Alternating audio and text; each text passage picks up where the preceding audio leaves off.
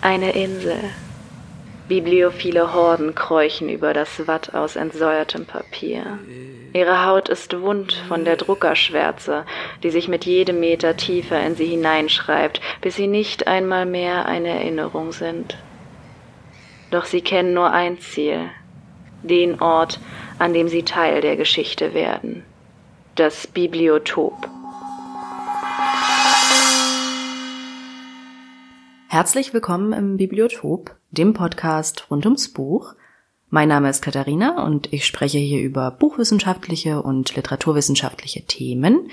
Eigentlich war diese Folge hier als Halloween-Special geplant, zumindest hatte ich das in der letzten Episode angekündigt. Dann kam allerdings ein Virus dazwischen und ich lag krank da nieder. Von daher deklariere ich das Ganze jetzt zur regulären Folge, weil ich noch nicht ganz wiederhergestellt bin und wie bereits angeteasert, geht es heute um Bibliotheksmumien. Erik W. Steinhauer hat nämlich auch dazu ein Buch verfasst, Mumien und Bibliotheken, Theorie und Praxis der Bibliotheksmumie aus dem Verlag Adson Fikit, der mir auch für diese Folge das Buch freundlicherweise zur Verfügung gestellt hat. Danke dafür. Link dazu in den Show Notes, denn das folgende ist wieder eine kleine, stark gekürzte Lesung. Es gibt also noch eine Menge mehr in dem auch hier illustrierten Hardcover selbst zu entdecken. Doch jetzt erstmal viel Spaß bei der Folge.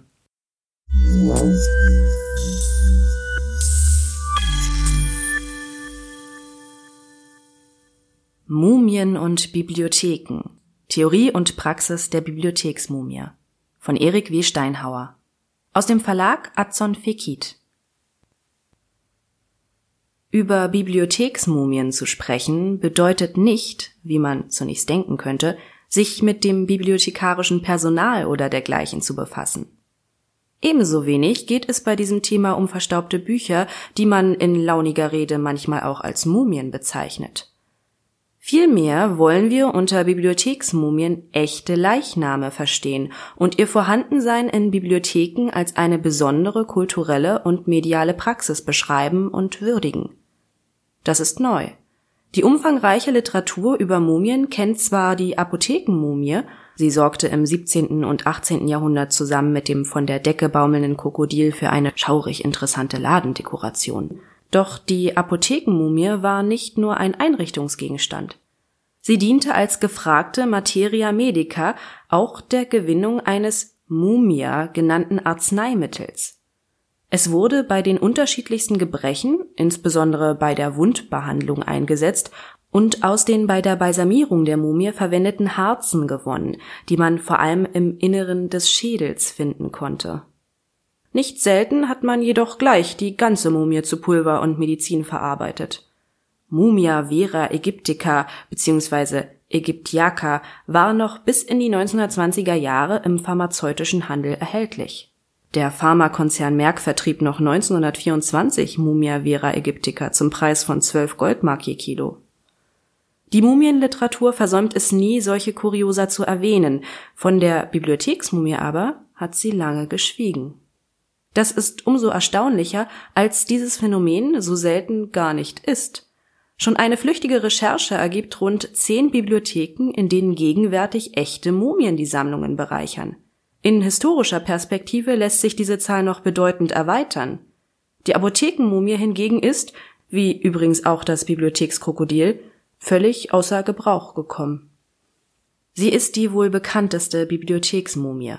Jahr für Jahr kommen tausende Besucher in den wunderbaren Bibliothekssaal der Stiftsbibliothek von St. Gallen und finden dort zu ihrem großen Erstaunen nicht nur wertvolle und schöne alte Bücher, sondern auch ein Ensemble ägyptischer Särge. Und davor, in einer unscheinbaren Vitrine, in der man auf den ersten Blick alte Bücher oder Handschriften vermutet, liegt die teilweise ausgewickelte Mumie der Schipinese. Seit 1820 ist sie die heimliche Attraktion der Bibliothek. Die Mumie war ein Geschenk an den Gründer des Kantons St. Gallen, der sie der Bibliothek zunächst leihweise überließ, 1836 aber bekam der damalige Stiftsbibliothekar die Anweisung, die Mumie und die zwei Särge als Eigentum in der Bibliothek sorgfältig aufzubewahren und in das Inventar aufzunehmen. Seither ist Schipinese regulärer Bibliotheksbestand. Die St. Galler Bibliotheksmumie ist besonders prominent, sie ist aber nicht die einzige. In Wien beherbergen gleich zwei Bibliotheken echte Mumien. Eine ist im Mekateristenkloster zu finden. Die Mekatiristen sind ein katholischer Orden, der in besonderer Weise das armenische Kulturerbe pflegt und in Wien eine der größten Bibliotheken armenischer Literatur zusammengetragen hat. Die Mekatiristen haben aber nicht nur in Wien, sondern auch auf der Insel San Lazzaro bei Venedig ein Kloster. Und so gibt es auch in Venedig eine Bibliothek, in der wir ebenfalls eine ägyptische Mumie finden. Doch bleiben wir noch kurz in Wien. Ebenfalls Geschenke waren die zwei Mumien der Bibliotheca Theresiana. Auch sie kamen im 19. Jahrhundert an die Bibliothek und gehören zu einer umfangreicheren Sammlung ägyptischer Altertümer, von denen aber neben einigen Papyri allein die Mumien sowie ein mumifiziertes Krokodil in der Bibliothek verwahrt werden. Nicht direkt Mumien, dafür aber umfängliches Material, das in einem engen Zusammenhang zu Mumien steht, beherbergt die Papyrussammlung der Österreichischen Nationalbibliothek. Beachtung findet hier etwa eine Kollektion von Mumientäfelchen oder Mumienetiketten. Solche Etiketten wurden zur Identifikation der Mumie bei ihrem Transport von der Balsamierungsstätte zu der mitunter weiter entfernten Grablege verwendet. Gelegentlich zeigt die Österreichische Nationalbibliothek im Rahmen von Ausstellungen sogar von anderen Institutionen entlehnte Mumien in ihren Räumen Beenden wollen wir unseren kleinen Rundgang zu den europäischen Bibliotheksmumien der Gegenwart in Portugal. In der in den Ausstellungsbereich integrierten Bibliothek des Archäologischen Museums im ehemaligen Karmelitenkloster zu Lissabon werden den Besuchern gleich drei Mumien präsentiert. Anders als in den bisher vorgestellten Fällen finden sich hier auch Mumien nicht ägyptischer Provenienz. In eigenen Vitrinen, effektvoll auf Augenhöhe der Besucher gehoben, sind zwei peruanische Mumien der Shankai-Kultur aus dem 15. 16. Jahrhundert zu sehen. Etwas im Hintergrund befindet sich in ihrem Sarg dann aber doch noch eine ägyptische Mumie aus der Ptolemäerzeit. Die bisher vorgestellten Bibliotheksmumien sind zeitgenössische Beispiele ihrer Art. Doch in historischen Quellen können wir darüber hinaus von weiteren Mumien lesen. So kann beispielsweise der zeitweise Aufenthalt von Mumien im Trinity College, Cambridge oder in Paris, in der Abtei Sainte-Geneviève und in der französischen Nationalbibliothek nachgewiesen werden. Bemerkenswert ist die Mumie, die längere Zeit auf dem Dachboden der Bibliothek in Fontainebleau aufbewahrt wurde und die als überaus unheimlich galt. Es soll in der Bibliothek zu unerklärlichen Erkrankungen, ja sogar zum Selbstmord einer Bibliothekarin gekommen sein, wenn man den Zeitungsberichten glauben darf. Das Vorhandensein einer mumifizierten Hand wird für die Hausbibliothek derer von Auersberg in Laibach überliefert. In Bern befand sich eine Mumie auf der Bibliotheksgalerie der Alten Universität und der Brockhaus weiß von zwei Mumien in der Fürstlichen Bibliothek zu Kassel. Auch der den Mumien gewidmete Artikel des Zedler erwähnt sie und merkt an, dass es sich hierbei nicht um ägyptische, sondern um sogenannte weiße Mumien handelte, die durch natürliche Trocknung entstünden. Einen eigenen Eintrag widmet Zedlers Enzyklopädie einer in der Leipziger Ratsbibliothek verwahrten Mumie. Diese Mumie, die bereits 1693 in die Bibliothek gelangt ist, muss sehr beeindruckend gewesen sein. Davon zeugt nicht nur der ausführliche Artikel bei Ziedler, sondern auch die Tatsache, dass sie in Reiseberichten des 18. Jahrhunderts regelmäßig als Sehenswürdigkeit erwähnt wird. Über sie ist sogar in zwei Auflagen eine eigene Monographie erschienen. Auch heute findet man in der bibliotheksgeschichtlichen Literatur immer wieder Hinweise auf die Leipziger Mumie, ihr weiteres Schicksal aber ist unklar. Eine Vermutung, die Mumie befinde sich heute in der ägyptologischen Sammlung der Universität Leipzig, hat sich jedenfalls nicht bestätigt. In der Literatur lassen sich für Mailand, Lübeck, Breslau, Berlin, Dublin, Edinburgh, Glasgow, Neuenstadt am Kocher, Wolgast und Zittau weitere Bibliotheksmumien nachweisen. Und hält man sich die bisher geschilderten Beispiele vor Augen, so scheint die Bibliotheksmumie vor allem ein europäisches Phänomen zu sein. Umso erstaunter nimmt man zur Kenntnis, dass in den USA Bibliotheksmumien gar nicht selten sind. Schon die erste greifbare Spur einer ägyptischen Mumie auf dem amerikanischen Kontinent führt in eine Bibliothek. Es handelt sich um eine Mumienhand, die seit 1776 in der Library Company of Philadelphia aufbewahrt wird.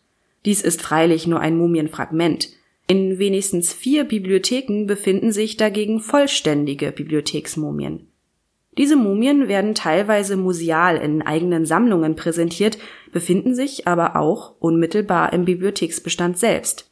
Neben diesen gegenwärtig gewissermaßen in Gebrauch befindlichen Mumien, die allesamt über Internetseiten dokumentiert sind, werden in der Literatur darüber hinaus noch Bibliotheksmumien in Hackensack, Minneapolis, New Orleans und San Francisco erwähnt mit dem kurzen Hinweis, dass auch die neu errichtete Bibliotheca Alexandria in Kairo in ihren Sammlungen selbstverständlich eine echte Mumie besitzt, soll unsere kleine Vorstellung gegenwärtiger und historischer Bibliotheksmumien enden.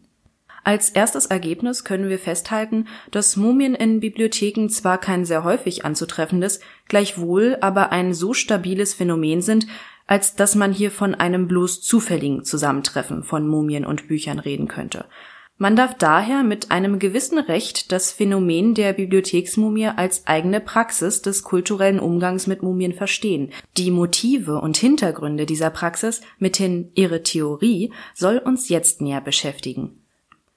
Für die Entwicklung einer Theorie der Bibliotheksmumie können wir leider auf keine nennenswerten Vorarbeiten zurückgreifen. In der gängigen Mumienliteratur sucht man Überlegungen zur Sinnhaftigkeit einer Aufbewahrung von Mumien in Bibliotheken meist vergeblich. Wenn Mumien in Bibliotheken überhaupt Gegenstand einer literarischen Behandlung werden, begnügt man sich damit, ihren Standort zu benennen und zu berichten, auf welchem Weg und wann sie in die Bibliothek gelangt sind. Bei dieser Gelegenheit wird gerne eines verdienten Mäzens der Einrichtung gedankt, die bibliothekarische Funktion der Mumie aber bleibt unerörtert. Um dennoch eine Theorie der Bibliotheksmumie entwickeln zu können, bleibt uns daher nichts anderes übrig, als in einem ersten Schritt das schlichte Phänomen zu bedenken, dass ein echter Leichnam zwischen Büchern seinen Platz findet. Man kann dies zunächst symbolisch deuten und verstehen. Aufmerksamkeit verdient aber auch die historische Dimension, denn Mumien sind ja nicht aus dem Nichts heraus in die Bibliothek gelangt. Vielmehr verdanken sie ihre Bibliotheksexistenz einer ganz bestimmten Pragmatik des Sammelns und Zeigens seltener und kurioser Objekte. Doch beginnen wir mit den symbolischen Aspekten. Vergleichbar dem berühmten Totenschädel auf unzähligen Stillleben und Gelehrtenporträts kann man eine Mumie als eindrucksvolles Vanitas-Symbol verstehen die unmittelbare Begegnung mit sterblichen Überresten eines Menschen, der zu einer Zeit gelebt hat, die wir sonst nur aus Büchern kennen, ist emotional sehr bewegend, vor allem dann, wenn der Betrachter noch individuelle menschliche Züge an dem toten Körper wahrnehmen kann. Der Anblick einer Mumie lässt die eigene Existenz als endlich und unter dem gnadenlosen Gesetz des Werdens und Vergehens stehend eindrucksvoll bewusst werden dieser Eindruck wird durch die in der Bibliothek versammelten Bücher noch verstärkt und vertieft, zumal wenn sie schon älter sind. Passenderweise zeigt man Mumien meist in der Nähe des Altbestandes. Erinnern doch alte Bücher an die längst verstorbenen Autoren und die vielen ebenfalls toten Hände, die diese Werke genutzt und gelesen haben. Die Bibliotheksmumie macht diese Gegenwart von Tod und Vergehen wie in einem Brennglas sichtbar.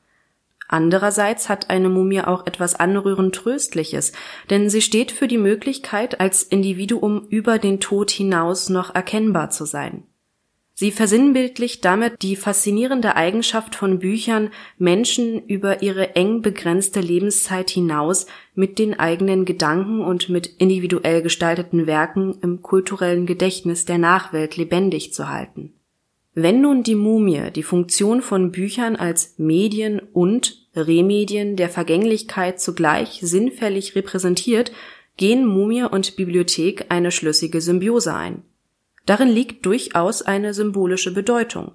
Sie wird durch den singulären Charakter der Mumie unterstrichen, denn sie ist nicht Teil einer größeren Sammlung gleichartiger Stücke, sondern wird durchgängig als einsames, aber herausgehobenes Objekt, eben als Symbol in der Bibliothek präsentiert ein symbolisches Verständnis von Bibliotheksmumien kann plausibel machen, warum es sinnvoll ist, Mumien in Bibliotheken zu zeigen, wenn sie schon einmal da sind. Es erklärt aber nicht, warum sie überhaupt in Bibliotheken gesammelt werden. Eine Theorie der Bibliotheksmumie kann daher auf eine historische Perspektive nicht verzichten. Hier zeigt sich, dass das Vorhandensein von Mumien nicht symbolische, sondern vor allem sammlungsgeschichtliche Gründe hat. Zusammen mit anderen Objekten wie Münzen, Globen, Gemälden und dergleichen verweisen Mumien auf die Wurzeln gelehrten Büchersammels in Kunst- und Wunderkammern der Renaissance und des Barock. Mit dem Aufkommen des Buchdrucks in der Mitte des 15. Jahrhunderts stieg die Zahl der Bücher sprunghaft an. Damit ergab sich erstmals die Möglichkeit, relativ leicht in Form von Bibliotheken einen geordneten Wissenskosmos zu errichten Zugleich stimulierte die gegenüber dem Handschriftenzeitalter ungeheuer gewachsene Dynamik des Büchersammelns zu einem weiteren Ausbau der neuen Wissensräume über den rein gedruckten Bereich hinaus. Wunderkammern mit ihren Zeugnissen der belebten und unbelebten Natur sowie der menschlichen Kunst und Geschichte ergänzten anschaulich das in den Büchern meist nur mit Worten oder unzureichenden und unbeholfenen Abbildungen beschriebene diese Gegenstände, die man auch als haptische Erweiterung der bloß gedruckten Inhalte verstehen kann, bildeten im Zusammenspiel mit den Büchern ein geschlossenes epistemologisches Ensemble. Bibliothek und Wunderkammer sind daher oft räumlich eng miteinander verbunden und institutionell kaum zu unterscheiden.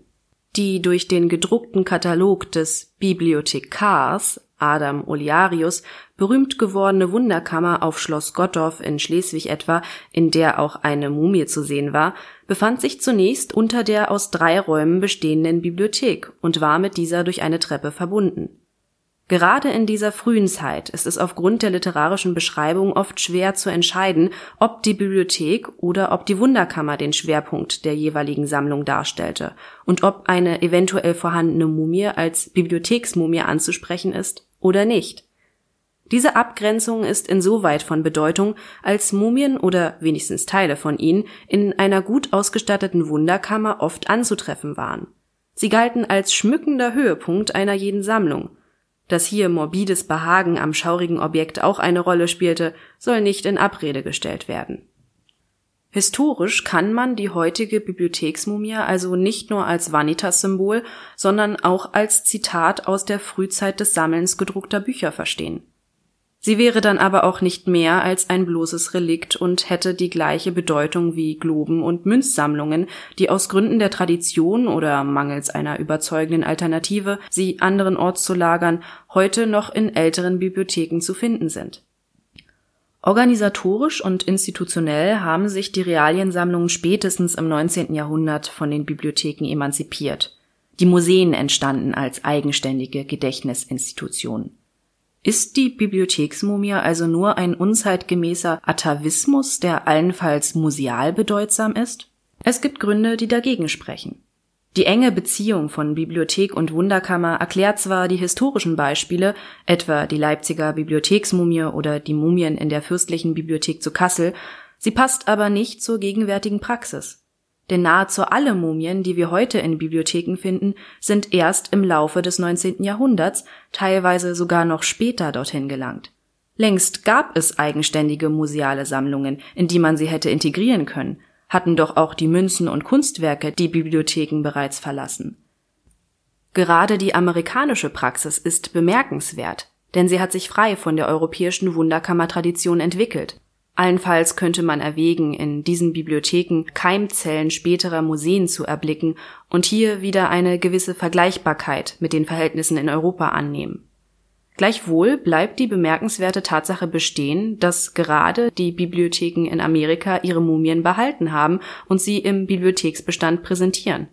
Ist die Bibliotheksmumie also dort, wo es keine lokale Wunderkammertradition gibt, tatsächlich nur das eingangs beschriebene morbide Symbol, das sich geschmackvoll in die Sammlung alter Bücher einfügt? Vielleicht kann an dieser Stelle die schöne Literatur Hinweise zur kulturellen Funktion und Bedeutung von Bibliotheksmumien liefern. Allerdings muss man hier schon etwas genauer hinsehen. Obwohl Mumien wie Werwölfe und Vampire zu den klassischen Figuren der Fantastik gehören, gibt es nicht das Mumienbuch schlechthin, das in seiner Bedeutung mit Bram Stokers Dracula vergleichbar wäre. Dabei hat kein geringerer als Stoker selbst nach dem Erscheinen seines weltberühmten Vampirromans im Vollbesitz seiner literarischen Fähigkeiten ein eigenes Mumienbuch geschrieben. Aber wer kennt schon die Sieben Finger des Todes? Mit Edgar Allan Poe hat neben Stoker ein weiterer bekannter Autor eine Mumiengeschichte verfasst. Arthur Conan Doyle und der französische Schriftsteller Théophile Gautier haben jeder sogar zwei einschlägige Erzählungen geschrieben. In allen diesen Geschichten können wir im Wesentlichen drei Funktionen der Mumie unterscheiden. Sie ist, vor allem bei Doyle und Stoker, unheimlich und böse. Als weibliche Mumie, deren guter Erhaltungszustand vor allem von Gautier, aber auch von Stoker wortreich gewürdigt wird, kann sie regelrecht erotische Qualitäten haben. Detailverliebte Auswicklungsszenen sind hier Höhepunkte eigener Art.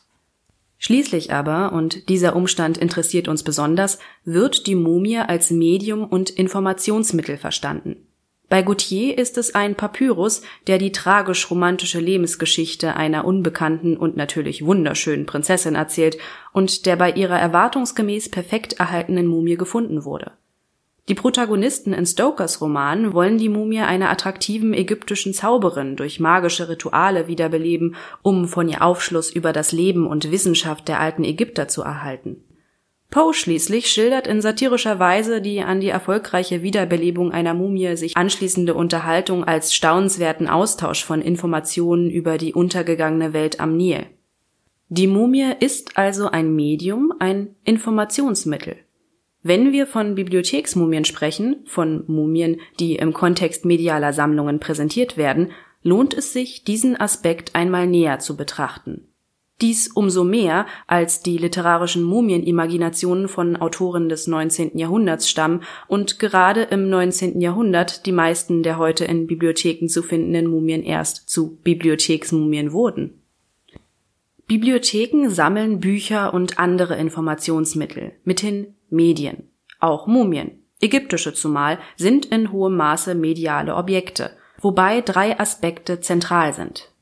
Zunächst geht es um Texte, die durch Mumien in unsere Bibliotheken gelangt sind und mit denen sie unser Wissen um die Antike nicht unerheblich erweitert haben. Sodann kann man auch die bloße Präsenz eines konservierten toten Körpers in einer Bibliothek unter medialen Aspekten betrachten. Schließlich lässt sich die Mumie selbst als Text verstehen, der mit naturwissenschaftlichen Methoden gelesen und interpretiert werden kann Bibliotheksmumien sind also nicht bloß anthropologische Objekte.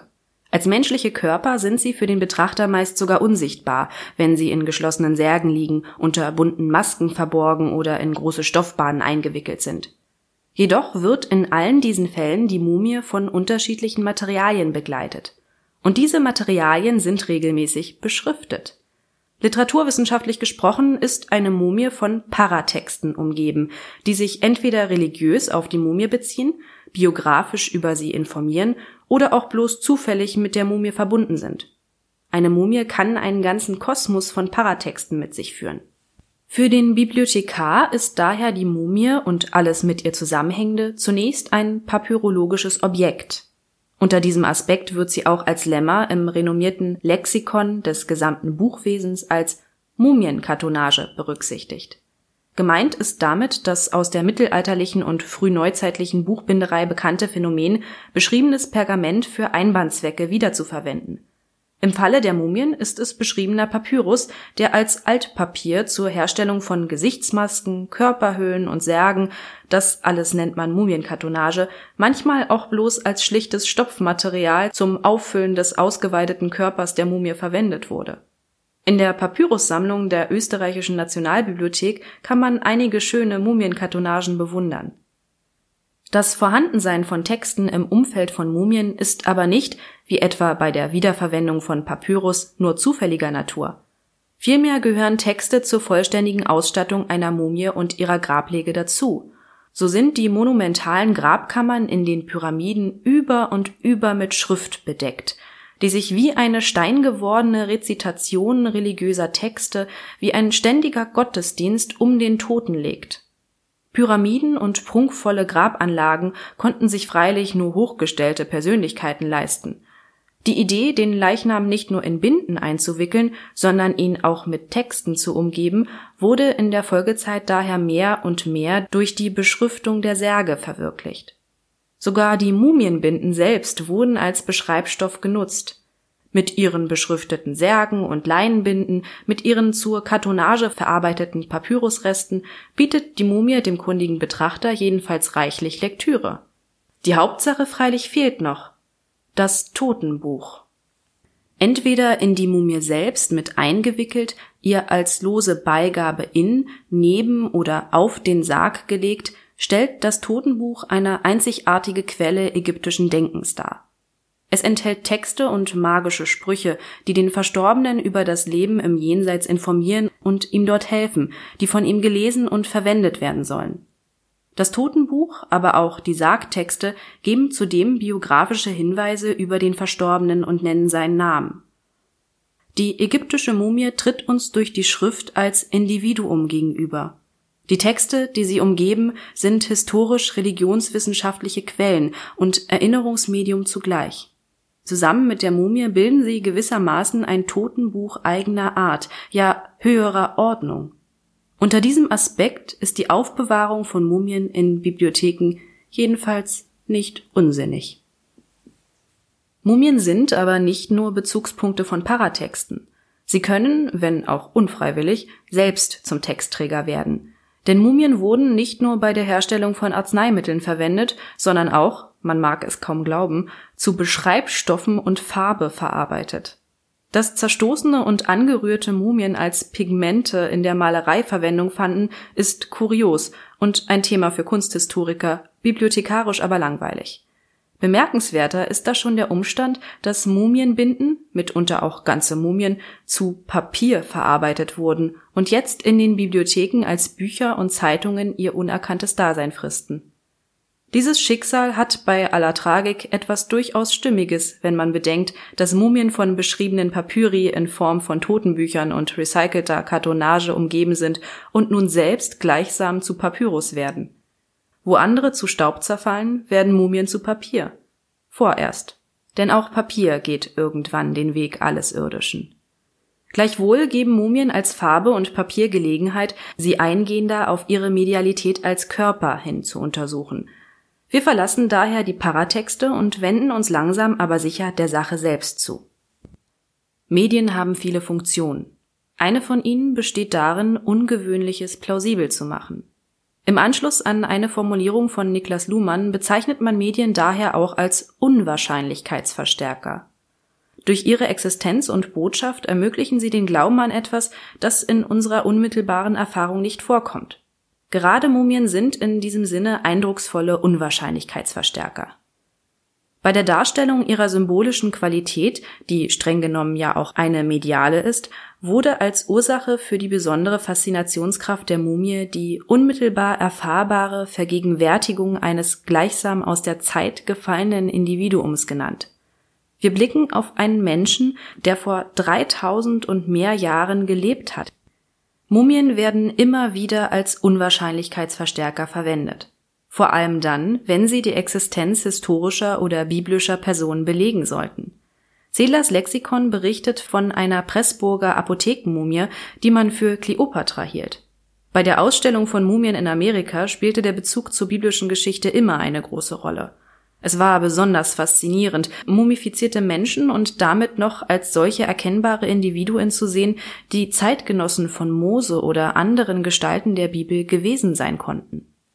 Mumien sind, daran kann jetzt kein Zweifel mehr bestehen, nicht einfach melancholische Ikonen des Vergänglichen oder Bezugspunkte archäologischer Paratexte.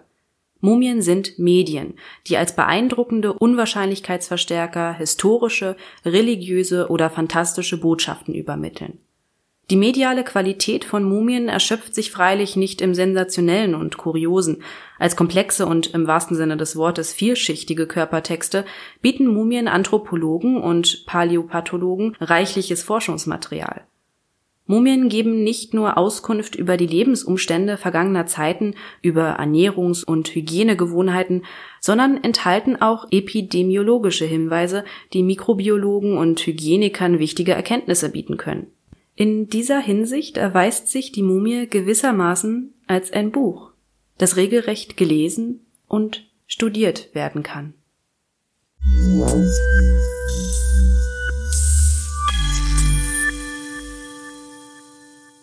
Das war die achte Folge des Bibliotops. Ich hoffe, ihr fandet diesen kleinen Ausflug in die Theoriebildung mit diesen vielen unterschiedlichen Ansätzen, aus denen man auf einen Sachverhalt blicken kann, ebenso erhellend wie ich. Das Buch Mumien und Bibliotheken von Erik Steinhauer gibt's bei Azon Fikit, wie gesagt, verlinkt in den Show Notes. Wenn euch etwas auf dem Herzen liegt, schreibt mir gern eine Mail an bibliotop.podcast.gmail.com oder auf Instagram. Ich heiße dort gastenhauer.blog.